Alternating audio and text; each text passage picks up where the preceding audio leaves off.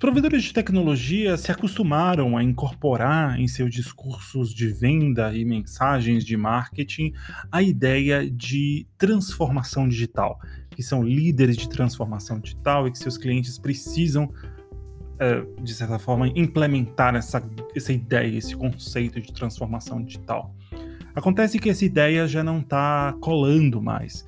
A maioria dos executivos, segundo uma pesquisa do Gartner, a principal prioridade uh, na agenda pós-Covid é de aceleração digital e a mais baixa é de transformação digital. Apenas 30% Uh, buscam se transformar digitalmente.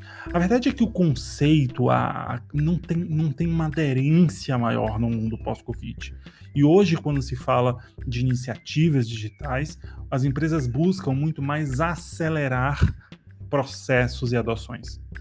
Então, uh, o executivo de vendas deve buscar três abordagens principais uh, na hora de fazer um pitch de vendas para um cliente e identificar as necessidades. O primeiro, a primeira zona de oportunidades de aceleração é de velocidade muitas coisas, muitas práticas foram implementadas durante a pandemia, durante o lockdown, que as empresas buscam continuar e acelerar. A segunda são zonas de crescimento, ou seja, essa, essa grande experiência, experimento que a gente viveu do lockdown e da pandemia, abriu, mudou a perspectiva de muitas empresas e muitos executivos para novas fontes de receita, novas possibilidades de inovação de crescimento.